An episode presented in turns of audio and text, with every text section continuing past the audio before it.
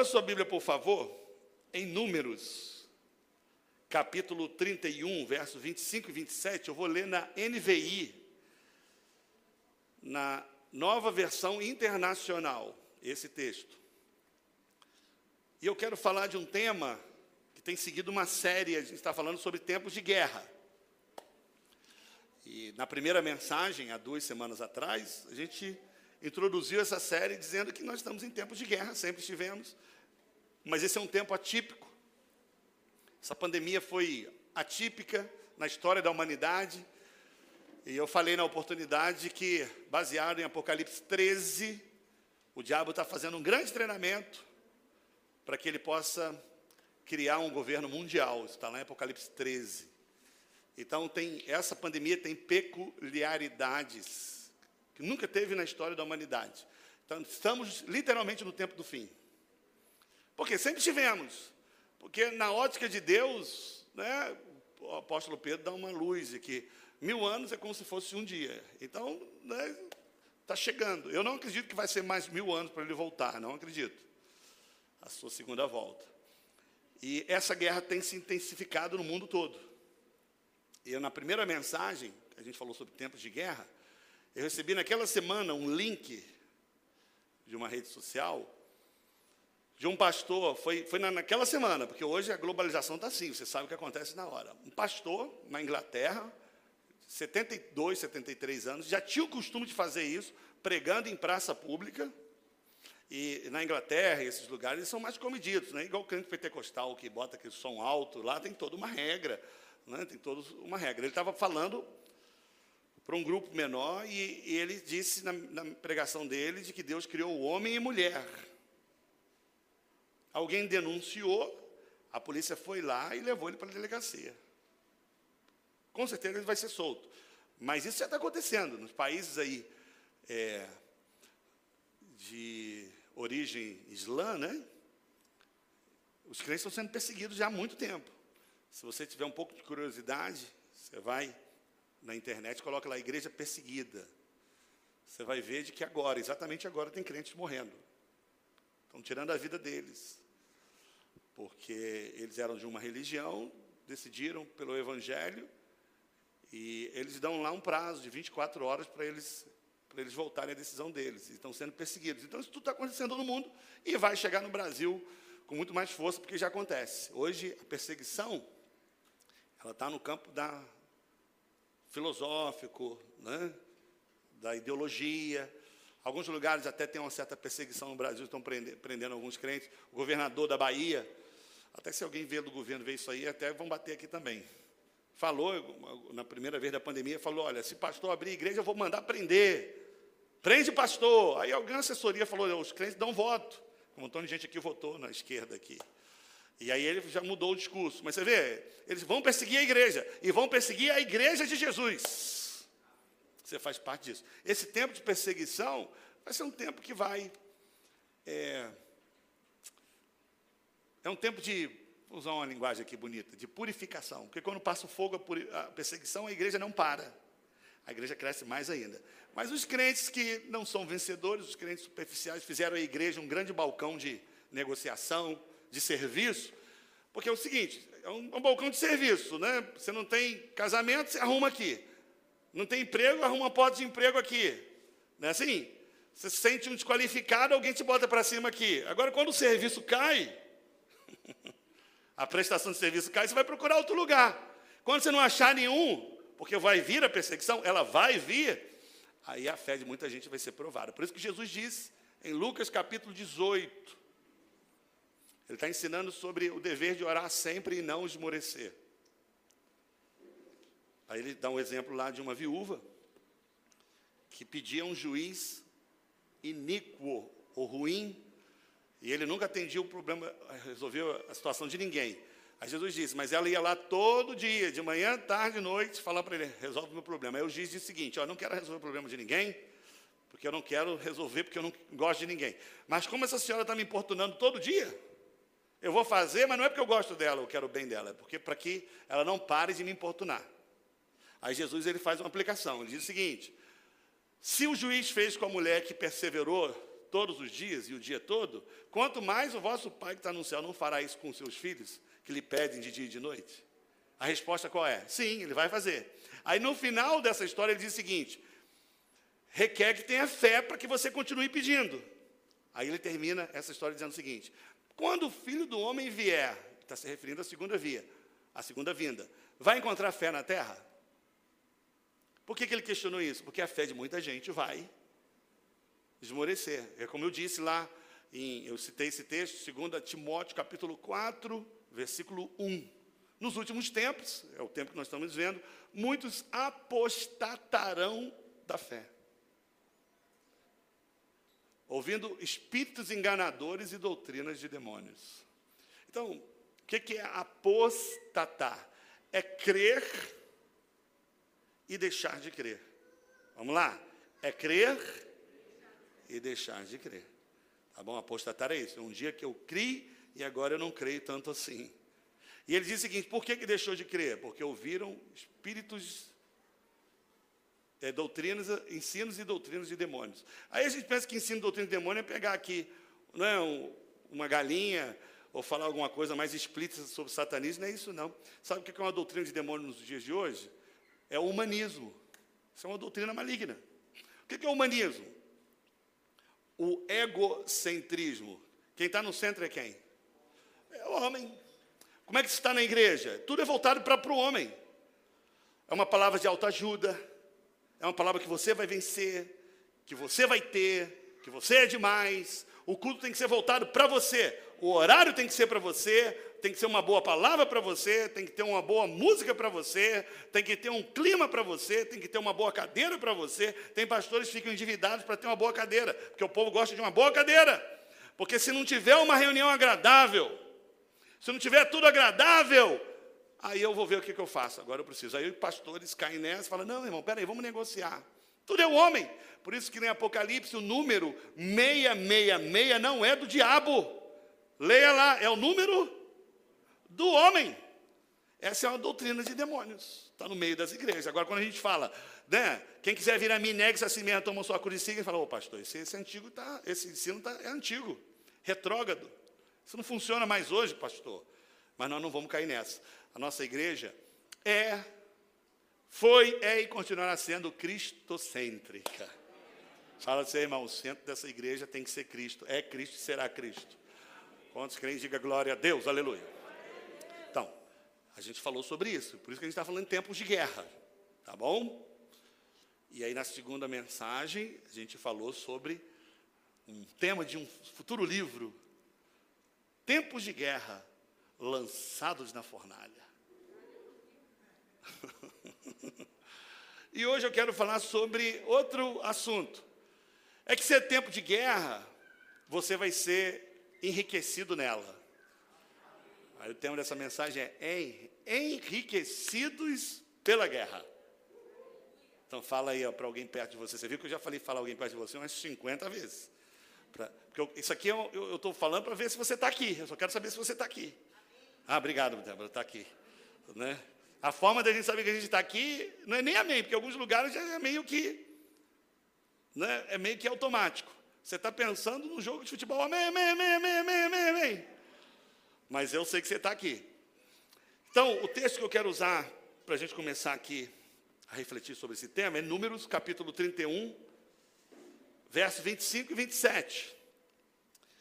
E o irmão vai projetar ali, tem alguns textos que eu coloquei na NVI, outros em outras versões. O texto diz assim no verso 25: O Senhor disse a Moisés: Você o sacerdote, o sacerdote Eleazar e os chefes das famílias da comunidade deverão contar todo o povo e os animais capturados.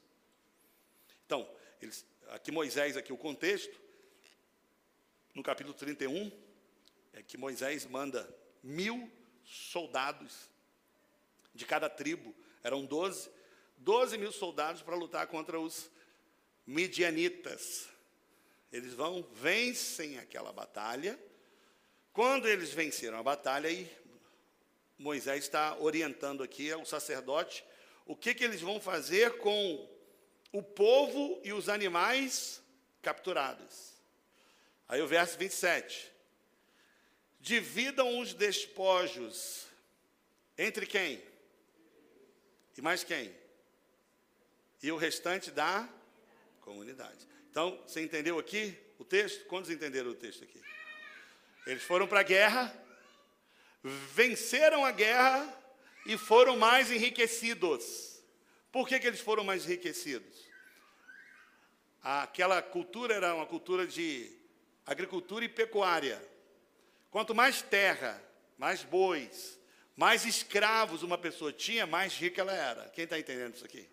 A Bíblia usa essa linguagem de recompensa na guerra, de despojos. Então ele diz aqui: dividam os despojos. O que, é o despojo? É a recompensa da guerra. Amém, meus irmãos? E era para dividir entre quem? Entre quem foi para a batalha e quem não foi, fica sem nada? Não, ele diz aqui: para toda a comunidade. Todo mundo vai ser enriquecido na guerra. Então é isso que eu quero falar com você. Senhor, obrigado por essa manhã. Quero lhe agradecer, Senhor, porque estamos aqui reunidos em seu nome. Quero lhe pedir, usa a tua palavra para que haja revelação, instrução, compreensão das verdades que tanto nós precisamos. Que saiamos daqui hoje, Pai, com muita convicção de que, quando a batalha vier em nossa direção, não vai ser para nos destruir, mas vai ser para nos enriquecer, em nome de Jesus. Quem concorda, diga amém. Então, olha só, você precisa entender aqui o seguinte: que guerra gera lucro. Ao contrário do que muita gente pensa, todos os países aí que entram em guerra para ajudar, alguns países de menor poder bélico, eles não entram só por uma ajuda humanitária, eles entram por causa do petróleo, do ouro, do minério. E quando aquela guerra acaba, eles têm contratos para ressarcir todo o investimento que foi feito. Porque a guerra, tem muita gente que fica enriquecido pela guerra. E quando a gente fala aqui de, de batalhas, de guerra, é outro assunto que eu, outra questão que eu quero falar nessa introdução aqui, para ficar bem claro para você. Deus não manda guerra. Deus não manda batalha. Quem cria essas contendas é o diabo. Mas Deus usa essas batalhas e essas guerras para nos enriquecer. Então já está aqui uma, uma frase aqui que eu vou botar no estudo de célula. Vamos repetir? Deus não manda as guerras. Vamos repetir? As batalhas, vai mais alto, irmãos. As batalhas não são enviadas por Deus. Fala para alguém perto de você, a guerra que você está vivendo, as batalhas, fala para ele aí. Não é enviada por Deus mas Deus usa para nos enriquecer. Quantos recebem, digam amém? Glória a Deus. Aqui, você vai ver na história bíblica, a gente vai ler alguns textos aqui, que as batalhas eram aquele confronto físico. Pegava a espada e um ia matando o outro. Só que, se a gente aqui usar a linguagem alegórica aqui, né, você vai ver que as batalhas que a gente enfrenta é de outra ordem. Todos aqui têm batalhas físicas, né, guerras, lutas físicas, emocionais, mentais, conjugais, né, ministeriais, pessoais, espirituais. Então, tudo que a gente trava são batalhas. E a forma como você se posiciona nessa guerra, nessas lutas que você vive, até para vir para o culto, para alguns é uma batalha muito grande. Até para ficar ligado no culto é uma batalha. Né? Para ficar na vida da igreja é uma batalha. Tudo é uma batalha. Como você se posiciona nessa batalha, você vai ser enriquecido. E eu quero declarar que você vai ser enriquecido em nome de Jesus. Posso ouvir um amém, meus irmãos? Então, vai lá, repita isso aqui bem forte aqui. Eu quero que você repita. Quero saber que você está aqui. Quero que você grite bem alto comigo. As guerras nos enriquecem. Vamos lá? As guerras.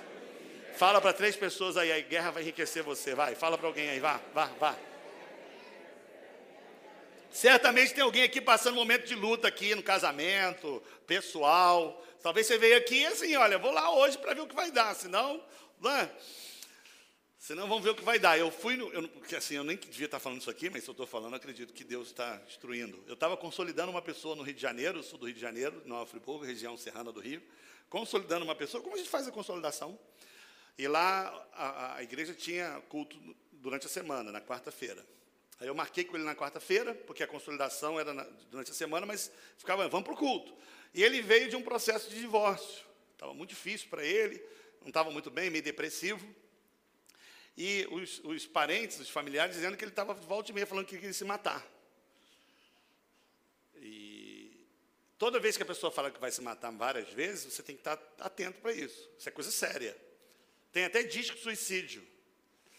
E a primeira coisa que o, quando alguém disca para o disco suicídio, a pessoa lá é orientada para fazer o seguinte: olha para cima.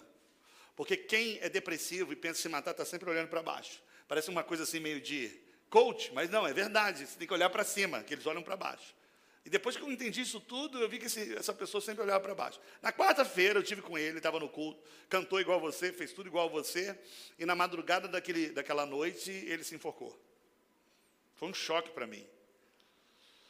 E você vê? Então tem alguém aqui que eu não estou falando pensando em se matar, né? Em nome de Jesus, eu repreendo o espírito de suicídio.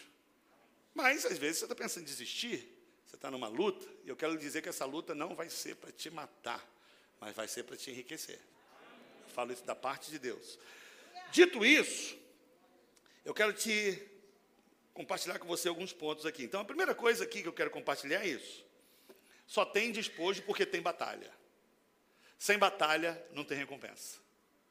Tá bom? Se despojo, ou a recompensa, ou o lucro, o enriquecimento, ele vem por causa da batalha, se não tem batalha, não tem enriquecimento.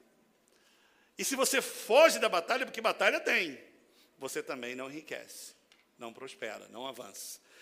Tem um texto bíblico aqui, eu quero ler com você, são vários, eu vou ler só um, lá em 1 Samuel 30, verso 8, 19 e 20, diz assim: Então consultou Davi ao Senhor, dizendo: Perseguirei eu o bando?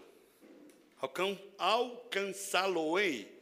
Respondeu-lhe o Senhor: Persegue-o, porque de fato o alcançarás e tudo libertarás. Aqui, essa história aqui, Davi está voltando de uma batalha, ele chega no acampamento, e ele vê lá que as mulheres, as crianças, o gado, foi, tudo foi roubado. É aquela sensação que você tem, de que você tem um. Está chegando em casa muito cansado, esgotado fisicamente, tudo que você planeja é chegar em casa, tomar um banho, comer alguma coisa e dormir. Aí você chega em casa, estourou o cano da água. Como é que você chega em casa? Querendo dormir? Não é isso, Graça? Graça já riu ali, né? Eu sei que não aconteceu com você, só comigo. Foi mais ou menos o que aconteceu com Davi aqui, esgotado. E aí no verso 19 diz o seguinte: não lhes faltou. Aí ele viu aquilo, ficou assustado, e ele foi orar. Olha que coisa importante orar. Senhor, eu vou atrás deles para recuperar aqui é, para restituir o que eles roubaram. Aí o verso 19, o verso 8 responde aqui: O Senhor persegue, porque de fato alcançarás e tudo libertarás. Aí o 19: Não lhes faltou coisa alguma, nem pequena, nem grande, nem os filhos, nem as filhas, nem o despojo.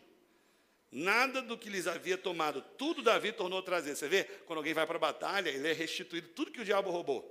E o verso 20 ele diz aqui: também tomou Davi todas as ovelhas, o gado, o levaram diante de Davi, diziam: Esse é o despojo de Davi. Eu estou lendo um texto, mas se você olhar todo o Antigo Testamento, você vai ver essa palavra aparecendo dezenas ou centenas de vezes.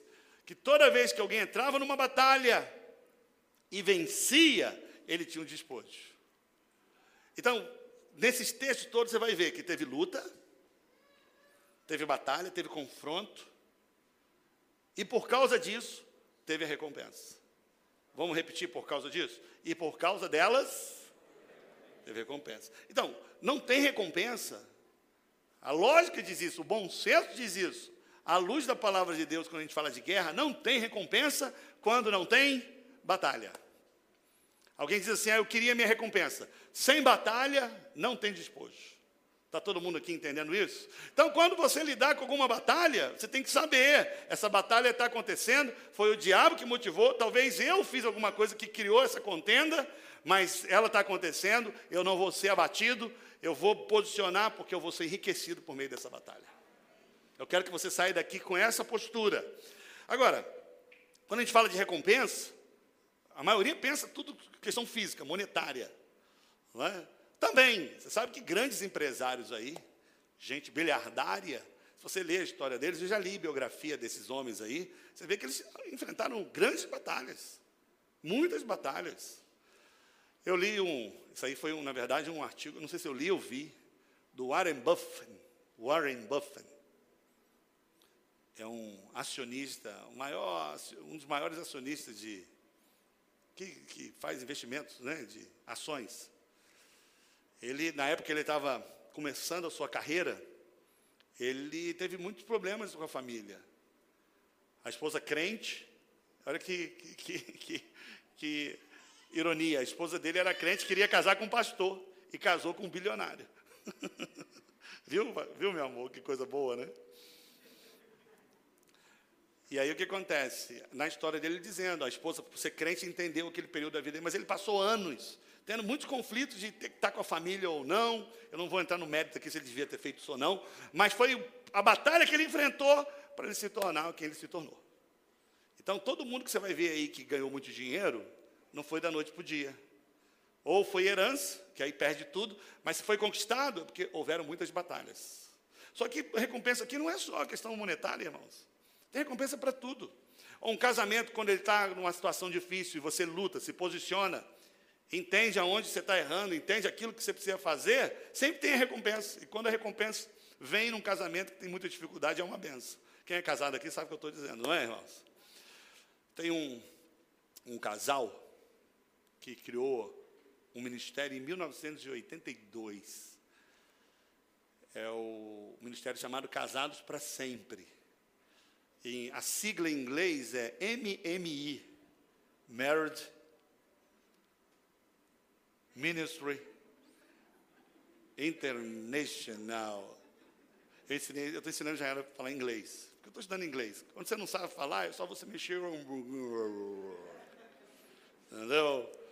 É um Ministry International. International. Então, é Ministério de Casamentos Internacional. E só no Brasil, pelo menos até onde eu vi a estatística, não vi agora recente, Irmãos, é, centenas de milhares de casais foram restaurados com esse ministério. O juiz, tinha uma, uma membro da igreja que eu, que eu fazia parte, que ela trabalhava na. Ela era da oficial de justiça, alguma coisa assim. O juiz que, que, que lidava com a questão de divórcio para assinar da cidade, da minha cidade natal, conheceu o MMI, foi restaurado o casamento dele, e ele dizia o seguinte: todo mundo que procurava para divorciar, eu só assino os documentos, você só assina quando fizer o curso MMI. Que são, eram 12 semanas. Você vê o impacto disso na minha cidade e no mundo todo. Esse casal, eles divorciaram. Tiveram uma crise conjugal, mas em Deus, eles conseguiram ser restaurados. Alguém pode dizer amém, irmãos? O testemunho deles é lindo, o testemunho deles. Fora os outros ministérios que criaram aí, que o povo vai criando um atrás do outro, tudo por causa deles. Então, qual foi a recompensa deles, irmãos? Quando você tem uma crise muito grande, uma batalha no casamento. O que acontece no casamento? Mais solidez, experiência, não é assim? Compaixão, sensibilidade. Está vendo? Recompensa aqui não é só questão de dinheiro. A recompensa desse casal, além da própria restauração, olha o ministério como impactou muita gente. Né? Tem outras aqui também, quando você tem batalhas espirituais, e você vence, você se torna um crente estável. Você não cai em qualquer luta. Então, eu poderia citar aqui várias aqui, é, recompensas, né? Então, você precisa entender de que, para todos esses âmbitos aqui, tem gente que está lutando com maus pensamentos, tem gente que fica lutando com sentimento negativo, tem gente que fica lutando com uma crise que nunca rompe, com um pecado que não consegue romper, né? com a tentação que não consegue lidar. Isso tudo é batalha. Quando você se posiciona e aprende em Deus a vencer, você vai ter a sua recompensa. Eu tive uma recompensa é, com uma batalha que eu enfrentei, foi uma das maiores que eu enfrentei a nível pessoal. Eu tive uma ansiedade, o gatilho da ansiedade, eu conto em outra história, mas eu tive uma ansiedade, ansiedade que é, é, somatizou. A palavra soma no grego é corpo. Então é aquilo que está na cabeça, vai para o corpo. Eu tinha a sensação de que eu ia ter um ataque cardíaco. Minha mão ficava toda dormente aqui, assim, aqui, tudo dormente. Eu ficava assim, ai Jesus, eu vou, eu vou cair duro agora. Meu coração, ataque cardíaco, chegava a mexer aqui. Aí eu ficava olhando aqui minha mão aqui, ela ficava assim, ó. Minha pastora, a minha pastora, a minha pastora, ficava me, me vendo toda hora fazendo assim, contando.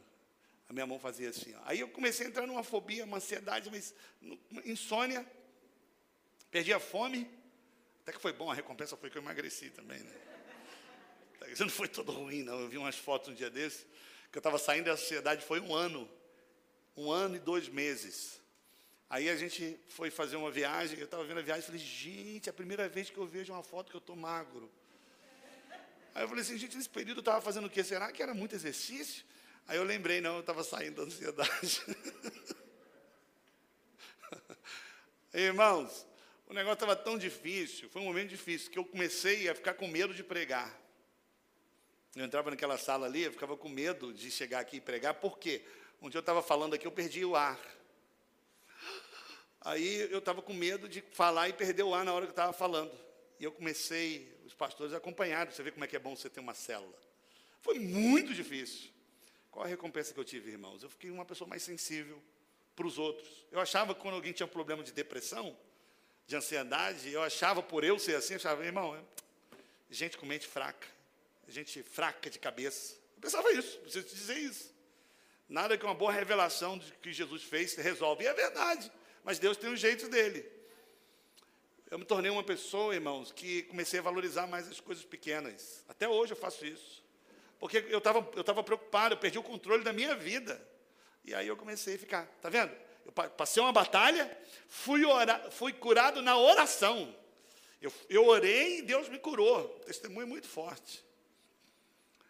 E a recompensa foi que eu tornei uma pessoa melhor. Quem está entendendo isso aqui, irmãos? Então, aquilo que veio para me destruir, o meu ministério, me enriqueceu ainda mais. Eu me tornei uma pessoa mais empática, com mais compaixão. Compaixão é sentir junto com o outro. Então, quando alguém fala assim para mim, pastor, não estou bem, eu, sabe, eu estou, eu sabe, eu estou me sentindo depressivo. Eu, antes eu não dava muita atenção, agora eu dou atenção. Agora é diferente. Quando alguém fala para mim que está depressivo, a gente dá uma atenção diferenciada, porque eu passei por essa batalha e eu posso ajudar as pessoas diferentes. Quem passa por batalha, ele se torna uma pessoa com uma realidade espiritual. É diferente você conversar com alguém que enfrentou batalhas. É diferente. Tem peso no que ele fala. Então, eu não sei que você está, a luta que você está travando, mas eu quero lhe dizer que você vai ter despojo em nome de Jesus. Recompensa. Recompensa. Outra coisa que eu quero compartilhar com você, a primeira, vamos lembrar aqui, só tem despojo com batalha.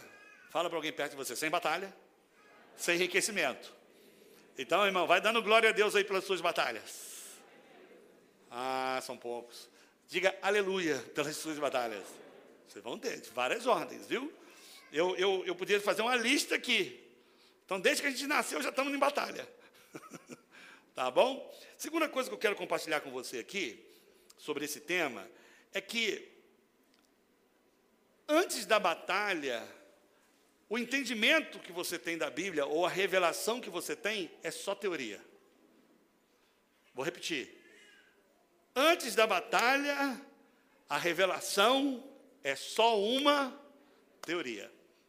Por que é só uma teoria? Porque aquilo que você aprendeu da parte de Deus, aquilo que você sabe da parte de Deus, a não ser que seja vivenciado, experimentado ainda só é o que? Uma teoria.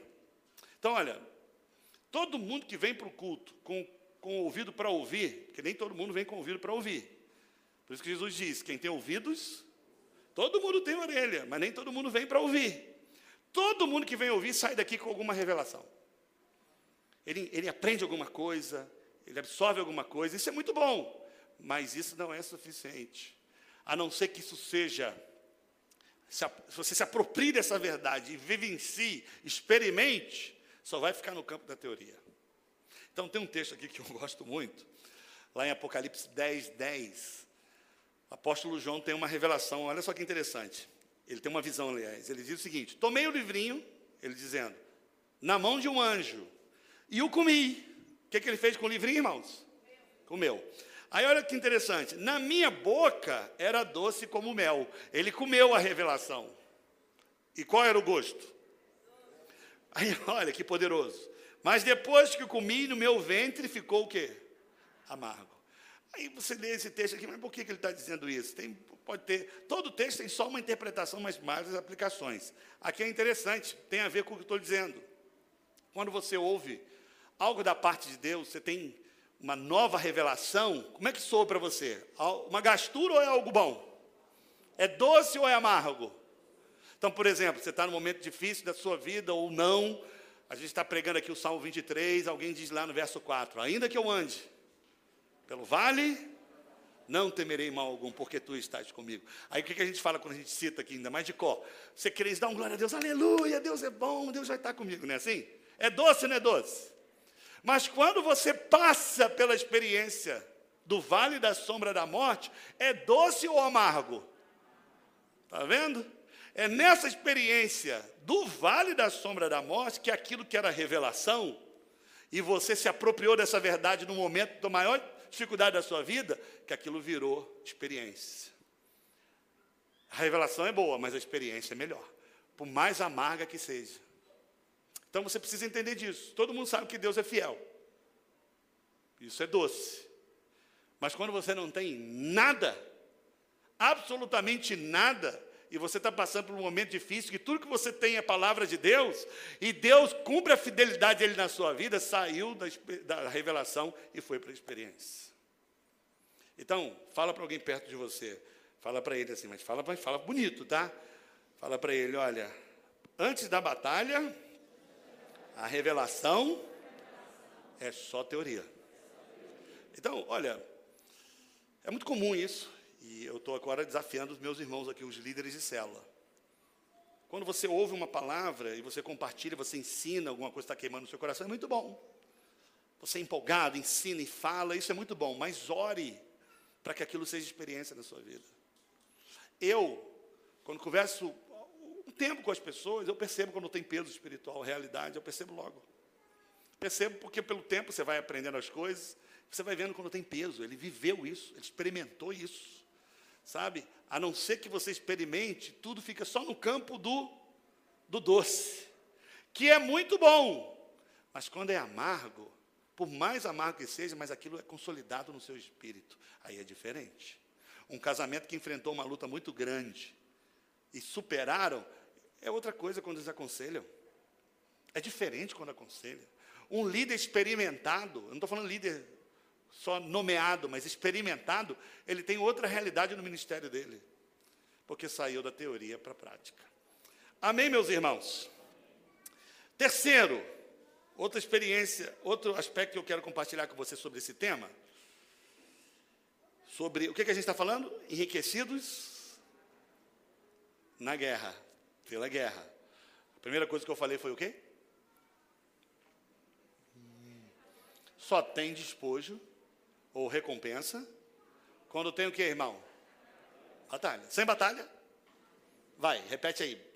Vamos ser didáticos. Vamos repetir. Repete com alguém de você. Vai. Sem batalha? Sem recompensa. Batalha? Recompensa.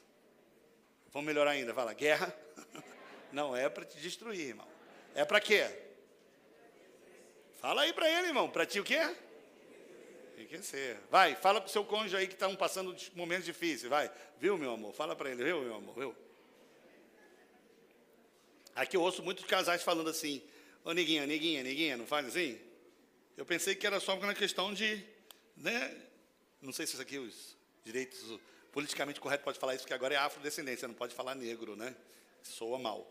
Mas uma vez eu vi uma pessoa falando que não era negro, ela falou assim, vem cá, neguinha. Eu pensei para ele, mas ela não é neguinha. Eu falei assim, não, pastor, mas eu não estou falando que ela, estou falando que é o jeito de falar. Então fala com o seu cônjuge, ô neguinha, neguinha, a nossa guerra, nossa guerra não é para acabar com o nosso casamento, não. Vai, fala aí, irmão, vai. Não é para acabar, não. É para a gente enriquecer, aleluia, irmãos. Eu, eu, eu já tive muitos embates no meu casamento já. Tudo por causa de mim. Só de mim. Está sendo gravado. Só de mim. Muitos irmãos. E alguns piores, outros mais ou menos. Outros mais ou menos, outros piores. Mas você sabe, em Deus, Deus deu graça para a gente, irmãos. Nós estamos aqui. Então, como é que funciona? Já viu onda de mar? Ela vai e volta. Mas olha só, irmãos, olha para mim ela vai, não vai? Mas ela nunca volta da onde ela veio, ela sempre volta um pouquinho mais para frente. Você está entendendo? Ela vai e volta. Mas quando volta de novo, ela volta um pouquinho mais para frente. Casamento é assim, brigou, reconciliou, mas deu mais um passo para frente. E mais um passo, até chegar na glória, irmão. Então eu posso dizer, não é? Não, não posso não. Vamos continuar. Você vai ser enriquecido na guerra, irmão. Segundo, o que, que eu falei aqui agora? Que sem batalha, a revelação é só o quê? Teoria, irmão. A não ser que seja experimentada. Então, líder, se apropria. Peça a Deus para viver essas realidades espirituais. Então, alguém chega para mim de vez em quando e fala, pastor, nunca estive num momento tão difícil. Eu não posso falar amém, glória a Deus, porque senão a pessoa vai pensar que era o mal dela. Mas, que essa mensagem sirva para você. Você vai ser enriquecido. Você vai ser enriquecido quando você se posiciona. Terceiro, sobre esse tema, eu quero compartilhar com você o terceiro ponto. Tudo o que conquistamos na batalha é para o benefício de todos. Vamos repetir? Tudo que conquistamos na batalha é para benefício de quem? Todo mundo. Então, a gente leu lá no texto que a gente começou. Os guerreiros foram para a batalha. Quando veio o despojo, a recompensa, o enriquecimento, o que, que Moisés mandou fazer? Pega a parte dos soldados, dos guerreiros, e a parte de quem? Do povo. Então, isso é um princípio da igreja. A bênção que você tem não é só para você, é para todo mundo. Então, o líder, um líder espiritual, ele ora, ele, ele, ele busca Deus. Um, um dia desses, a gente estava, um, um, um irmão discipulado, a gente estava conversando sobre pregação. Aí a gente ouviu uma mensagem de um pregador, ele dizendo, um pregador muito eloquente, dizendo que ele demorava focado assim na mensagem, 12, 13 horas, às vezes, né, mais tempo né, para preparar uma mensagem. Outros dizem que quanto tempo você levou para preparar essa mensagem? Aí eles filosóficos, é, filosoficam mais. Fala assim, a vida toda. Uau, né? É um conjunto da vida toda. Mas requer tempo, requer oração, meditação, né? Às vezes eu preparando a mensagem aqui, eu fico três, quatro dias pensando, lendo, refletindo. E você cresce em Deus. Quantos concordam que a pessoa cresce em Deus, irmãos? Mas o princípio qual é? Eu tive uma batalha de orar, de buscar. Eu vou ter a minha recompensa. Mas a igreja também vai ter também. Porque o despojo é para todo mundo. Quem está entendendo isso aqui, irmãos? Então, as, as batalhas que você tem, a recompensa, não é só para você, é para todo mundo. Agora, tem gente que não vê assim. Tem gente que acredita o seguinte: eu paguei o preço, eu corri atrás, então eu que vou ter recompensa. Cada um corre atrás da sua. Não funciona assim, não é bíblico. Tem um texto aqui, eu queria ler com você, que ele elucida bem aqui como a gente tem que se portar em relação a entender de que a recompensa é para todo mundo, não é só para a gente. E eu estou falando aqui de questões espirituais, até financeira.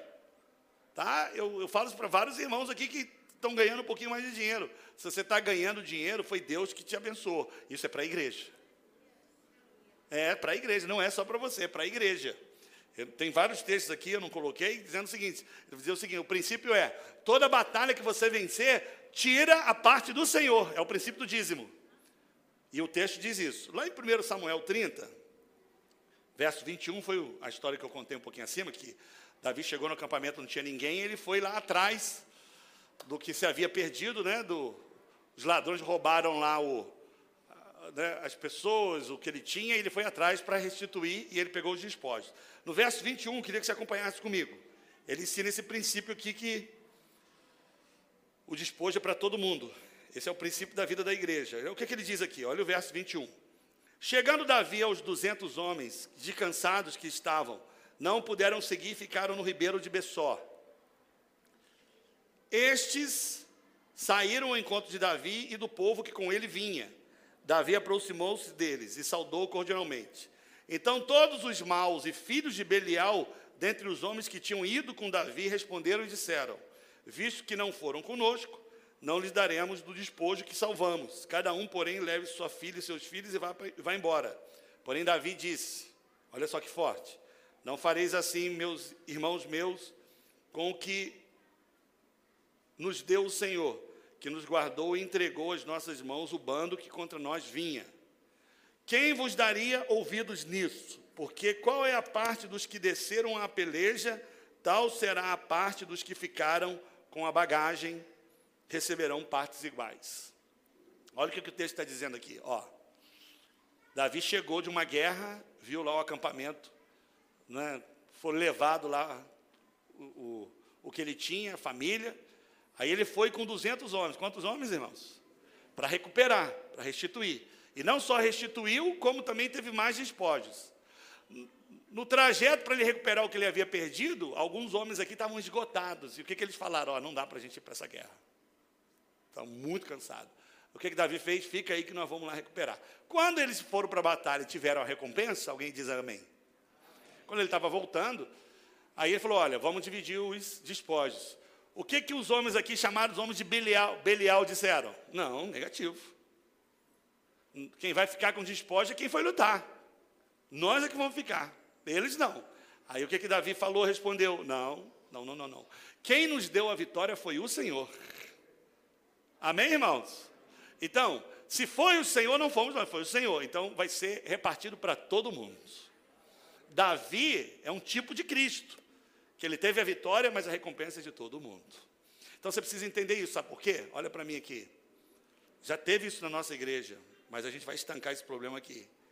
Tem líderes que dizem o seguinte: eu pago o preço, eu estou correndo atrás, eu venho na reunião, a cela não vem junto e agora quer a benção? Não, está errado. Cada um que paga o preço. Não, não funciona assim. Se Deus está te dando uma vitória, é para abençoar as pessoas que estão perto de você. Agora, olha, olha para mim aqui. Quando a gente diz o seguinte, eu venci e eu mereço, ele não, a gente anda pelo caminho da justiça própria, do merecimento. Porque fui eu que fiz, eu que lutei, eu que venci. Quando você é abençoado, enriquecido, alguém fala assim, oh, irmão, você podia me abençoar, compartilhar? Se você fizer o que eu fiz, você vai ter o que eu tenho. Não, eu vou te abençoar, eu vou te abençoar, porque quando Deus te enriquece, é para o proveito de todo mundo, irmão. Tinha um pastor lá no Rio, ele dizia o seguinte: lá faz muito frio, num período de, nesse período de inverno, e tinha reunião de oração de manhã e ia muito pouca gente, e os cultos sempre lotados, ele ficava chateado. Mas aí o povo ficava mais ainda, né? Porque, quer dizer, a gente vem aqui orar e agora Agora a gente vai ficar orando pelo povo, cada um que vem receber sua bênção. Aí ele sempre usava uma ilustração que eu gosto. Ele dizia o seguinte: Nós que estamos orando aqui, a gente precisa entender que a igreja é um corpo, e formado de muitos membros. Nessa reunião de oração, nós somos como o braço. E quando a gente está orando, a gente está recebendo uma injeção de ânimo do Senhor, uma injeção. Está indo para onde a injeção? No braço. Mas a injeção vai no braço e todo o corpo é beneficiado. Aí ele dizia: Você é o braço, está recebendo injeção, mas toda a igreja vai ser abençoada. É o princípio que está aqui. Então, você como líder precisa entender isso. Tudo que você faz é para o benefício da sua célula. A recompensa que você tem é para abençoar todo mundo. Amém, meus irmãos? Isso se aplica em qualquer área. Eu quero profetizar aqui que você vai profetizar, vai prosperar financeiramente muito em nome de Jesus. Profetiza aí perto de alguém aí, vai. Você vai prosperar muito. Agora eu vou lhe dizer, se você não lembrar disso, eu vou te lembrar. Isso é para a igreja. é para o avanço da igreja. E se você esquecer, eu vou te lembrar disso. Agora, se você for fazer ou não, aí tudo bem, mas é para isso, é para a igreja. Tá? Agora, eu preciso fazer uma consideração aqui. Deixa eu fazer uma consideração aqui.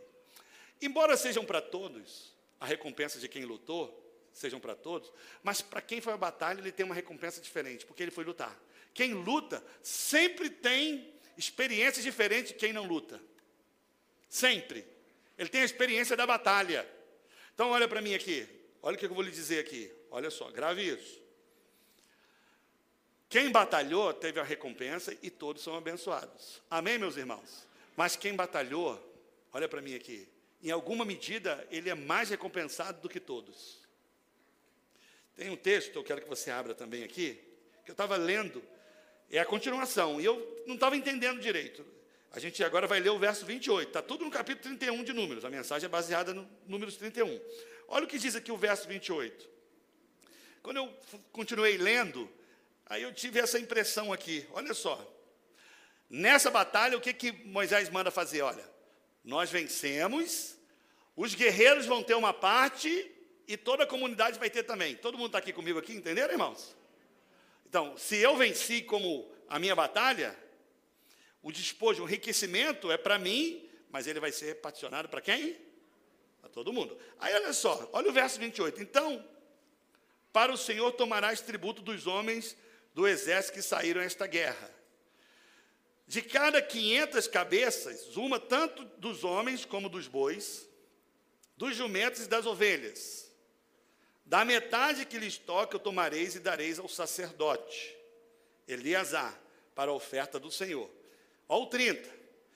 Mas da metade que toca aos filhos de Israel, tomarás de cada 50 um tanto de homens, como dos bois, dos jumentos e das ovelhas, de todos os animais, e os darás aos levitas que têm a seu cargo o serviço do tabernáculo do Senhor. Quando a gente lê esse texto aqui, e você não para para entender, ele passa desapercebido como muitos textos do Antigo Testamento, mas olha só que interessante. Pensa comigo aqui, ó. Olha o que o texto está dizendo. A gente está falando aqui de que alguém batalha, o despojo que ele tem, fica uma parte com o guerreiro e outra parte com a comunidade. Todo mundo entendeu? Aí Moisés diz o seguinte: olha o que, que o Senhor fala. Vai ficar dividido. Mas olha como é que vai ser essa divisão. Quem foi para a batalha, se você ler aqui com cuidado, tá bom? Devagarinho aqui, no verso 28. Quem foi para a batalha, para a guerra, ele teve os despojos. Naquela, naquela época, os despojos, o texto diz aqui, eram pessoas e animais. Pessoas viravam escravos e animais eram usados para sacrifício, para, era, era como se fosse o patrimônio daquele povo. Os guerreiros eram o seguinte: vocês pegaram os animais lá. A cada 500 pessoas ou animais que vocês tiverem, você vai tirar um e vai dar para o Senhor. É como se fosse o princípio do dízimo. Quem está entendendo isso aqui? Então vamos lá, eles foram para a batalha, o texto diz ali que eram centenas de milhares de animais, mas vamos botar aqui, foram 20 mil bois. Foi 20 mil, fica 10 mil com os soldados e 10 mil com quem? Com a? Com o povo. Aí o que, que ele fala com os 10 mil? A cada 500 bois, você tira o quê? Uma oferta para o Senhor. Quem está entendendo isso aqui? Então, você pega 500, divide por 10 mil, divide por 500, dá 20. Então, a cada 10 mil, a cada 500 você tira um boi, são quantos bois, irmãos? Quem é bom de matemática, fala comigo. 20. Todo mundo está aqui comigo? Entenderam isso aqui? Quem entendeu, levanta a mão bem alta aqui. Você pega essa oferta, 20 bois que pertencem ao Senhor, dá na mão de quem? O texto diz do sacerdote, Eliasar. Todo mundo está aqui comigo? E do povo? Eram 20 mil bois, 10 mil para os guerreiros, a cada 500 tira um. E para o povo? 10 mil bois, não é isso? Você tira uma oferta a cada quantos bois? Eu li aqui agora. Vai, vamos imaginar que você está aqui comigo. A cada quanto? 50. Lá é quanto a cada quantos? E aqui a cada? Você pega 10 mil, divide por 50, são quantos bois? 200. Você percebe que você tirou para o Senhor aqui 20 bois. E lá você tirou quanto? 200. Você percebe que Ó, o despojo de quem lutou é dez vezes maior. Quem entendeu isso aqui? Se você não entendeu, você vai ver no YouTube de novo, que eu não vou te explicar, não. Quando ele pega esse despojo aqui, ele entrega na mão de quem? Do sacerdote. E o povo entregava na mão de quem? A gente acabou de ler aqui. Do levita. Então, olha só. Além de quem guerreou, ele teve dez vezes mais. Quando ele pega esse despojo e dá na mão do sacerdote, tem um princípio do Antigo Testamento que dizia o seguinte: o sacerdote, ele era aquele, aquela pessoa que ficava mais perto de Deus. Era o representante direto de Deus. O levita não. O levita que trabalhava ali nas coisas ali do templo, que limpava o sangue, incinerava ali o que sobrava, limpava tudo. Mas quem estava perto de Deus era o sacerdote. Na nova aliança, todos nós estamos diante de Deus. Mas por que que quem lutou entregava para o sacerdote. E quem não lutou entregava para o levita. Isso fala, sabe de quê? De proximidade. Quem luta está mais perto de Deus. tem mais intimidade com Deus do que quem não luta. Olha só as vantagens de quem luta. A recompensa é maior. Posso ouvir um amém, irmãos? Não só eles tiveram dez vezes mais, que na distribuição foi diferente, porque era menos soldados que iam receber, dividir para uma comunidade muito maior. Então, para quem guerreia, ele tem uma recompensa maior, irmão. E a recompensa, além de ser, aqui no caso deles, era monetária, era também de relacionamento. Eles estavam mais perto do sacerdote, que ele entregava na mão do sacerdote. Isso fala de proximidade, de intimidade. Quem batalha as batalhas do Senhor para edificar a igreja, ele tem um relacionamento diferente com Deus. Quem está lutando na célula, lutando pelas almas, acredite em mim, está tendo encargo pela igreja, ele ora diferente. Ele tem experiências diferentes com Deus. Todo mundo aqui tem acesso, irmãos, à nova aliança. Você é um com Cristo, mas quem está batalhando, ele fica diante do sacerdote, irmão. Ele tem experiências diferentes. Ele toca diante do Senhor diferente, porque ele está batalhando. Essa é a diferença, é a consideração. Então, olha para mim aqui. Eu tive uma recompensa. Quando eu estou orando, quando eu estou buscando a Deus, mas todo mundo é abençoado. Quem entendeu isso aqui, irmãos? Mas quando eu estou aqui orando, por mais que seja para todo mundo, quando eu estou lutando em oração a Deus para aprender a palavra, para ter revelação, eu vou ter experiência com Deus que ninguém mais vai ter, porque eu batalhei.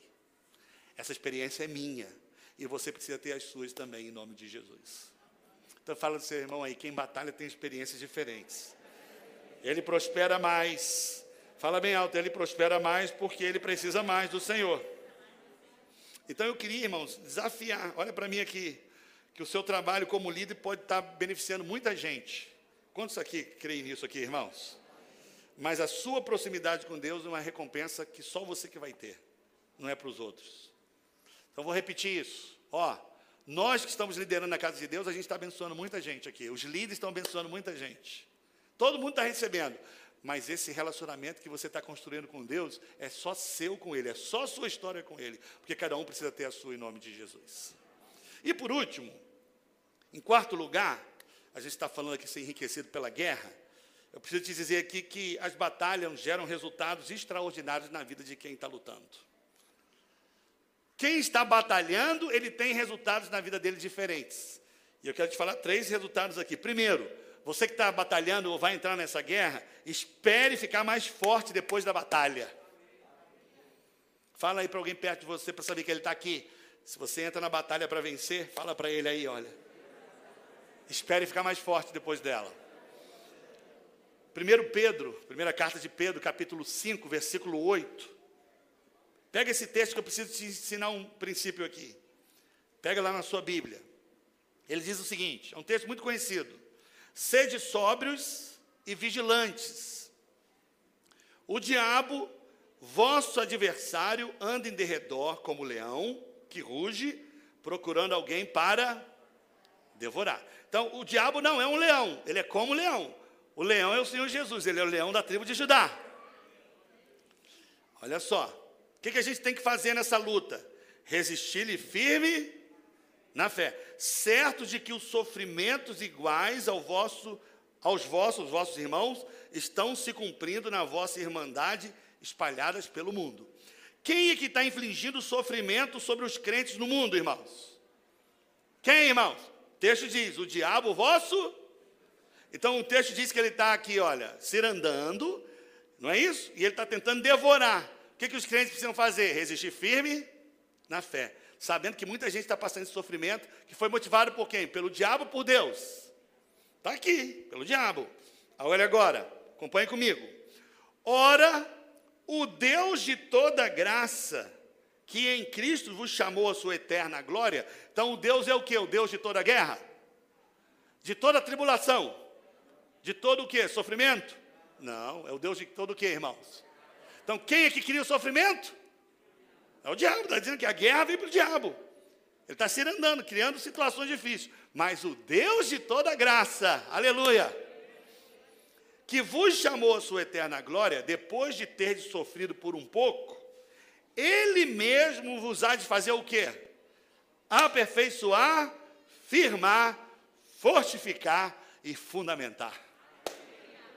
Então, depois da guerra que acontece, que não foi Deus, foi o diabo que criou, Deus vai te enriquecer. Você vai se tornar outra pessoa. E o texto diz aqui que ele vai fazer o quê? Vai te tornar uma pessoa mais forte, vai te aperfeiçoar, firmar, fortificar e fundamentar. Espere ficar mais forte depois da guerra, irmão. Então eu queria te explicar esse texto, tem gente que confunde. O texto está claro aqui que o sofrimento, eu já vi agora recente na célula, uma pessoa falando que o sofrimento está acontecendo porque Deus, né, ele, ele, ele, ele, né, ele quis dizer que sofrimento veio da parte de Deus. Não, não veio. Esse texto aqui, eu não estou inventando, tá? o próprio texto diz que é o diabo que está ser andando que está criando sofrimento. Mas o Deus que é de toda a graça está livrando os seus. Então, primeira coisa que você precisa entender, depois da batalha você vai ficar mais forte em nome de Jesus. Segundo, espere uma nova posição depois da guerra. Lá no Salmo 66, no verso 12, diz assim: Fizeste que os homens cavalgassem sobre a nossa cabeça, passamos pelo fogo e pela água, porém, afinal, nos trouxeste para um lugar espaçoso. Aqui, Davi está retratando aqui um caso de batalha. Ele está falando o seguinte: que fizeste que os homens cavalgassem sobre a nossa cabeça. Aqui é um retrato de uma batalha. Você está lutando. Né? Aqui é uma, a, a, guerra deles aqui era, você pode imaginar pelos filmes, né? cavalo em cima de você e você com espada. Ele está dizendo aqui que ele passou nessas batalhas pelo fogo e pela água.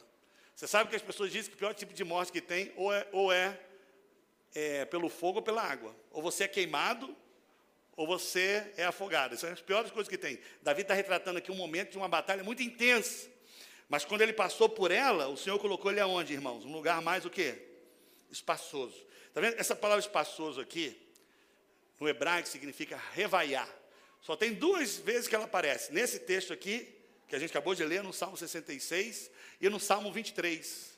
Quando ele fala que o Senhor é meu pastor e nada me faltará, deitar-me faz em verdes espaços, Guia-me mansamente às águas tranquilas, e ainda que eu ande pelo vale da sombra da morte, não temerei mal algum, porque tu estás comigo.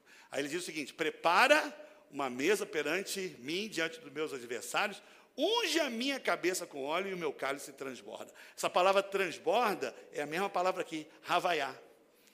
Sabe o que quer dizer aqui? Diz que se você enfrentar a batalha, sabe o que ela vai causar em você? Você vai transbordar. Você vai ter em abundância daquilo que o Senhor tem para você por trás de uma guerra, o enriquecimento, é que aquilo que Deus planejou para você, meu irmão, vai acontecer de forma transbordante. Quantos creem aqui que tem recebido algo da parte de Deus? Então, se veja como um copo, ele está sendo enchido. Quando ele chegou na capacidade máxima, o que acontece? Ele começa a transbordar. Por isso que tem gente, quando passa por várias batalhas, ele tem para si e para os outros.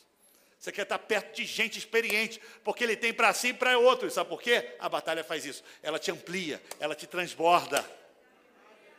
Agora, o contrário é verdade: quem foge da batalha nunca tem nada para dar. E por último, o que, que a batalha vai fazer com você, irmão? Espere ser ampliado, alargado na batalha. Você vê? O que, que a batalha faz conosco? Nos fortalece, nos transborda e agora faz o quê? Nos amplia. Sabe o que, que amplia? Quanto mais você né, tem espaço, mais de Deus você pode receber. Lá no Salmo 4, verso 1, Acompanhe comigo esse texto aqui. Ouve-me quando eu clamo, ó Deus da minha justiça. Preste atenção. Na angústia me deste o quê? Largueza. Foi quando que ele teve largueza? Na angústia. Tem misericórdia de mim e ouve minha oração. Deixa eu te fazer uma pergunta, você vai me responder. Quando é que Deus te amplia? Quando é que Deus te, que faz ter uma visão maior? te ampliar no sentido aqui de você alargar suas experiências. O texto diz aqui, é quando você passa pelo quê? Pela angústia. Amplia sua experiência, amplia o quê? Sua saúde, sua força, sua influência, seu alcance, seus limites, sua família, amplia suas bênçãos. Quando você passa pela luta, pela angústia, pela batalha, o texto está dizendo aqui que Deus vai te dar largueza. Quando você recebe aqui em nome de Jesus, irmãos? A, a batalha tem esse poder de fazer isso. Eu estava lendo o Antigo Testamento, essa mensagem aqui é muito fruto disso. Eu estava lendo o Salmo 48, e lá no verso de número 11, na NVI, e eu quero terminar com ele, ele diz uma coisa muito interessante. Ele diz o seguinte: Moabe tem estado tranquila desde a sua juventude. Então está dizendo aqui que Moabe, os cidadãos de Moabe, não tiveram batalhas, não tiveram problemas. Eles sempre foram tranquilos desde a juventude. Soa bem para você, não soa? Todo mundo quer tranquilidade. Não é isso? Ninguém quer falar de batalha. Aí o texto diz o seguinte: Como o vinho deixado com os seus resíduos, não foi mudado de vasilha em vasilha, nunca foi para o exílio, por isso o seu sabor permanece o mesmo e o seu cheiro não mudou. Aí quando eu li isso aqui, eu queria até recomendar que você faça isso na sua leitura, fiquei pensando, o que, que ele quer dizer com isso? Não é isso? O texto está dizendo aqui que ele como o vinho foi deixado nos seus resíduos. Aí deixa eu te explicar como é que eu faço. Quando você não, não entende direito o texto, você lê o contexto, aí você vai pesquisar. Vai fazer o quê, irmão? Aí eu fui para alguns livros, alguns, alguns livros assim que nos ajudam a entender melhor, os comentários bíblicos. Que coisa interessante. Hoje a gente tem outras técnicas para depurar o vinho ter vinhos melhores. Naquela época, eles faziam o seguinte: pega o vinho, você pisa no vinho, não é assim? e tira aquele, tira o sumo dele, né? E você bota no barril. Bota onde, irmãos? E você deixa no barril ali, pelo um tempo, para quê? Para decantar. Decantar é o seguinte: a sujeira, aquela borra, os resíduos que ficam em cima, não é assim, Edivandro? Com o tempo ele vai fazer o quê? Descer. Então, aquilo que não presta, aquilo que dá gosto ruim para o vinho, fica embaixo. Aí ele pega o barril e devagarinho passa para outro, de maneira que aquele resíduo que está lá não passa para o demais. Quem está entendendo? E aí, quando você passa para o outro, você deixa ali um tempo para decantar. Por quê? Por mais que você ache que não passou o resíduo, sempre passa alguma coisinha. Aí você deixa mais um tempo, vai descer o resíduo. Todo mundo entendeu? Aquilo que é o resíduo ali, aquela borra, é que dá o gosto ruim. E aí você vai fazendo esse processo de vaso em vaso até o vinho ficar bom. Aí ele está dizendo aqui que Moabe é como esse vinho que foi deixado aonde? Entre o que, irmãos? Os resíduos. Então, o que, que ele está dizendo aqui, irmão? Isso aqui é poderoso demais. Que Moabe nunca teve luta. Moabe nunca passou pela batalha. Ele ficou acomodado. A Bíblia está dizendo aqui que ele nunca foi uma pessoa largada. Nunca foi ampliado na batalha. Quem está entendendo aqui, irmãos? Então, que tipo de pessoa é essa aqui? É gente que não muda nunca. É gente que não tem realidade espiritual. É gente que não tem nobreza. Você conversa com ele, você não sabe se é crente. Por quê? Porque ele não passou de vaso para vaso. Quando você passa de vaso para vaso, você está deixando o resíduo, aquilo que não presta, e está sempre melhorando e avançando, sendo outra pessoa. Quem está entendendo isso aqui, irmãos? É aquela pessoa quando está passando por uma luta, olha para mim aqui. É o que o texto está dizendo. Uma batalha, ela foge. Ela faz o quê? Foge. Está numa crise no casamento, o melhor é divorciar. O melhor é para a casa da mãe. Entende? Está passando uma crise financeira, o melhor é quebrar os princípios espirituais. Está passando uma crise na liderança, o melhor é desistir. Entende? Porque na hora da pressão você desiste. Aí ele está dizendo que é igual Moab. Na hora que era para decantar, tirar o que é ruim, porque a batalha faz isso, de passar de vaso em vaso, aí ele está dizendo, Moab ficou nos seus resíduos. E o resíduo é o que dá o gosto ruim. Então, a pessoa, Paulo diz essa, faz essa, essa analogia, a pessoa que tem experiências na batalha, ela exala o aroma de Cristo. Isso não é forte? Sabe o que é exalar o aroma de Cristo? Tem testemunho. As pessoas olham para você e falam, é crente. Qual igreja você frequenta? Eu quero o Deus da sua vida. Mas tem gente que, como Moab, não é decantado. Já, você sabe por que, que café? Que café de verdade você faz com coador. Não é assim? Eu faço de máquina, mas café de verdade é com coador. Por que, que não bota aquela borra? Por que, que ela não vai junto? Por que, que a borra fica no coador? Porque o que, que a borra faz com o café? Vou te falar, amarga. Faz o que com o café, irmãos? Está vendo? Ele está dizendo que Moab não tinha um aroma de Cristo. Ele ficava junto com a borra, entende? O, o cheiro não mudava, nada mudava, porque Moab, desde a sua juventude, não foi para o exílio, nunca passou por batalha, fugia da batalha. Não é interessante quando a gente lê o texto aqui, a gente entende, não é isso? O que, que ele quer dizer? Então, irmãos, as pessoas não se impressionam muito, eu quero que você grave isso, quando tudo vai bem. Mas quando ela olha para você e vê que você está passando por batalha, e você, em Deus, está vencendo suas batalhas, aí você dá um testemunho poderoso. As pessoas veem na sua vida, nos seus olhos, não é? o aroma de Cristo, ela vê o brilho de Cristo na sua vida. Então, eu queria aqui, em nome de Jesus, te dizer isso. Olha para mim aqui. Não fuja das suas batalhas.